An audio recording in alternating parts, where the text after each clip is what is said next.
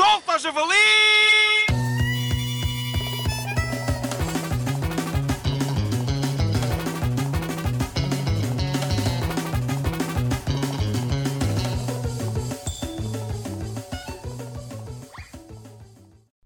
E no rescaldo do jogo de futsal de ontem, entre o Alfena Futebol Clube e o União Desportiva Vila Real, temos hoje connosco para uma entrevista sobre co- como se pode confeccionar entrecosto de porco preto nas melhores.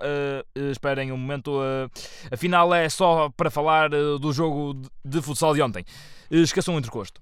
Como estava a referir, temos connosco o guarda-redes do Vila Real, Pedro Mané. Conte-me o que se passou dentro das quatro linhas. Ora bem, o que se passou ontem foi um dos casos mais graves sempre no mundo do futebol de salão. Foi uma vergonha. Uh, sim, mas conte lá o que, o que para si foi vergonhoso. Ah, exato. O que se passou ontem foi horrível em termos de proteção dos indivíduos intervenientes no espetáculo do futsal. É o que lhe digo. Foi abominável.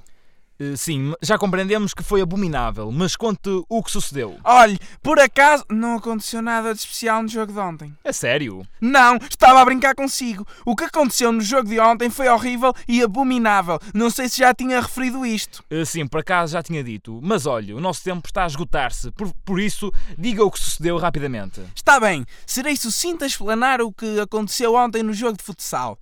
Perdemos 4-0 com a equipa visitante e eu fui considerado um frangueiro devido a três dos golos que a equipa adversária marcou terem sido por entre as minhas pernas e o outro golo ter sido marcado por uma velha que entrou no campo, pois tinha acabado de. Ah, que pena! Não temos tempo para mais. A seguir não percam a receita de entrecosto de porco preto.